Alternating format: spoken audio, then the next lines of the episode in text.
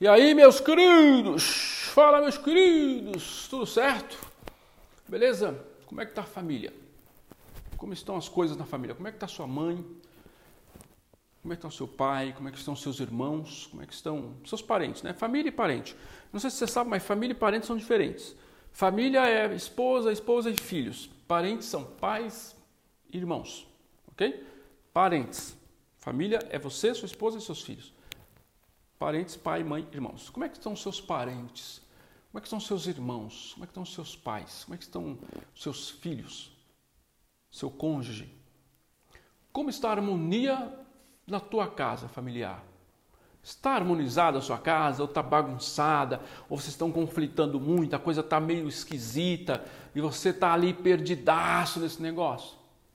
Então, neste vídeo eu quero falar exatamente sobre isso, sobre harmonia familiar como eu harmonizo a minha família. Bora lá? Toca aí. Muito bem. Se eu estou com conflito familiar e que é normal, eu quero que você saiba que é normal ter conflito familiar, tá? É normal. Aquelas pessoas lindas, aquelas famílias lindas que você vê no Instagram, elas não são perfeitas, tá? Ali é só no Instagram. Elas brigam entre elas dentro de casa, elas conflitam entre elas dentro de casa Tá? Toda família tem alguma desarmonia, de alguma forma, em algum momento vai ter alguma coisinha.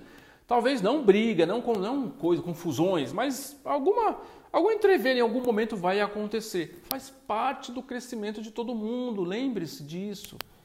Até porque você não está nessa família que está por acaso, você está lá porque essa família pode te ensinar muitas coisas e você pode ensinar muitas coisas para elas.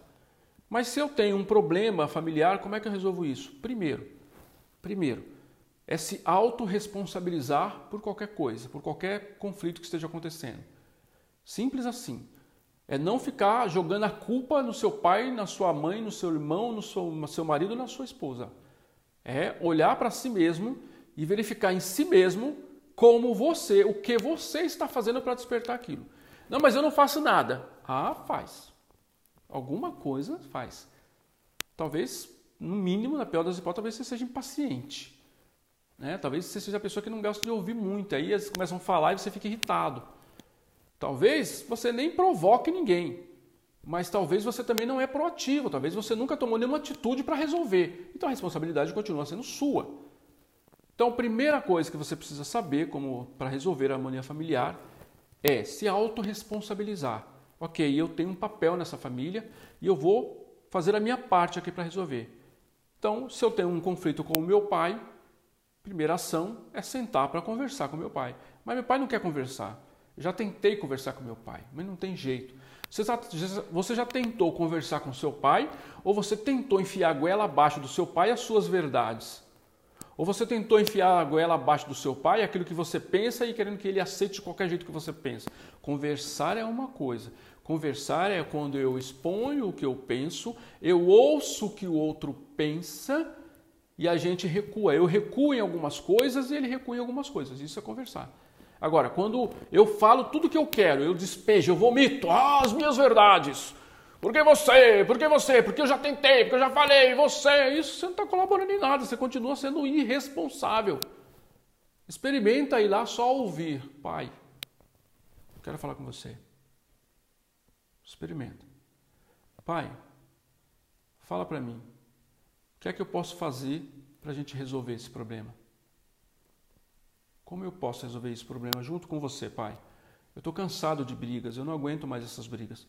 E eu tenho certeza que o Senhor também não aguenta mais. O que nós podemos fazer para resolver, Pai?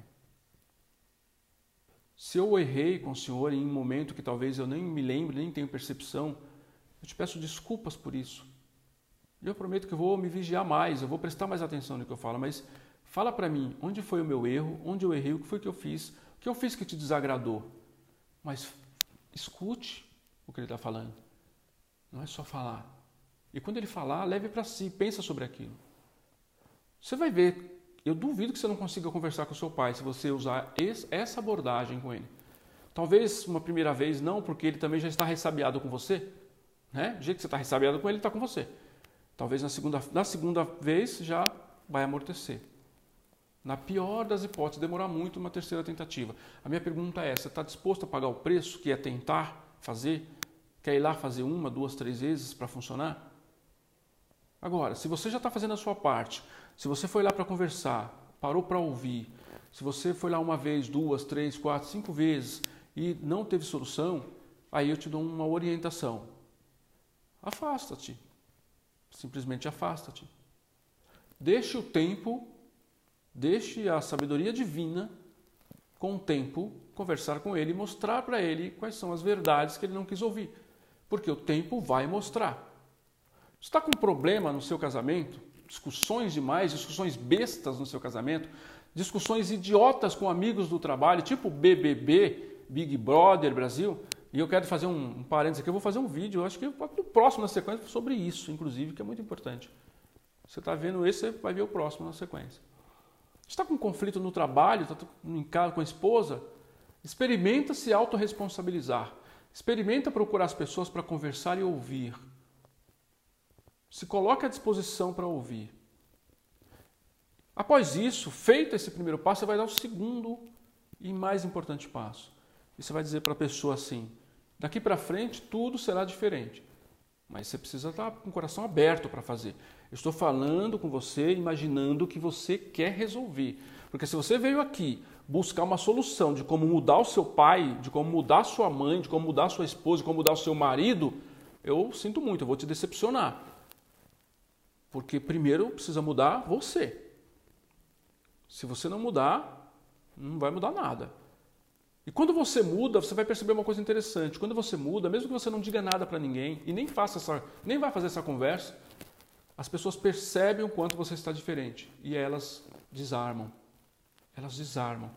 E elas vão ficar conversando entre elas, ele está diferente, ela está diferente. Então, se responsabiliza. Responsabilizou, foi lá e fez isso, a coisa começou a avançar, daqui para frente as coisas serão diferentes. Eu quero fazer um acordo com você. Quero me acordar com você.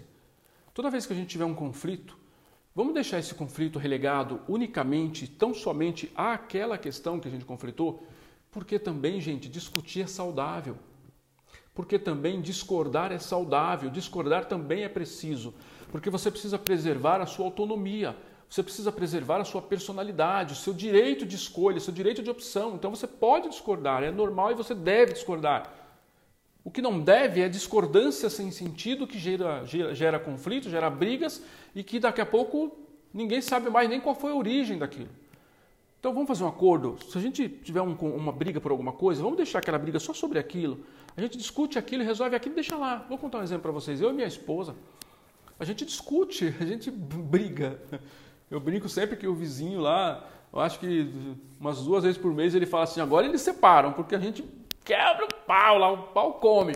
E aí é muito interessante porque é, quem escuta acha que nós estamos brigando assim fervorosamente, mas nós estamos discutindo sobre um assunto especificamente. Quando acaba aquele assunto, simplesmente aquela coisa evapora. A gente não acabou, a gente não, não, aquilo não contamina a nossa relação. Por quê? Porque nós, nós nos entendemos de que as nossas discussões eram simplesmente por quê? Porque ela, ela pensava algo que eu pensava diferente, eu não concordava com ela, ela não concordava comigo, e aí a gente brigava, porque eu queria que ela, que ela aceitasse o que eu estava falando, e ela queria que eu aceitasse o que, eu, que, eu, que ela falava. E a gente chegou no ponto e falou: não, ok, você tem a sua razão, eu tenho a minha razão. A gente não precisa concordar e não precisamos ficar inimigos por discordar. Entende? Então eu falo para ela: ah, tudo bem, eu, eu falo isso para ela, eu falo, é o que você pensa, é o seu pensamento. Eu respeito. Como diz a PNL, mapa não é território, cada um chega as coisas de um jeito. Acabou aquela discussão, gente, juro por Deus, acabou aquela discussão. Mudou o passo aqui, ó, acabou. Não tem mais discussão sobre nada. É isso que o vizinho fica, coitado, frustrado, que ele fala, putz, não vamos separar agora. Né? É uma brincadeira que eu estou fazendo, você entendeu, né? Então veja, é, você precisa aprender a relegar um, uma discussão, uma contra-ideia, uma contraposição a apenas aquela ideia, aquela questão que está sendo discutido. Não contamina uma vida por causa de uma coisa. Sabe? Não vai contaminar uma relação conjugal porque quebrou copo. Vai contaminar uma relação conjugal porque a pessoa cometeu um erro 10 anos atrás. Está na hora de mudar. E a responsabilidade é toda sua. A gente se fala, até já.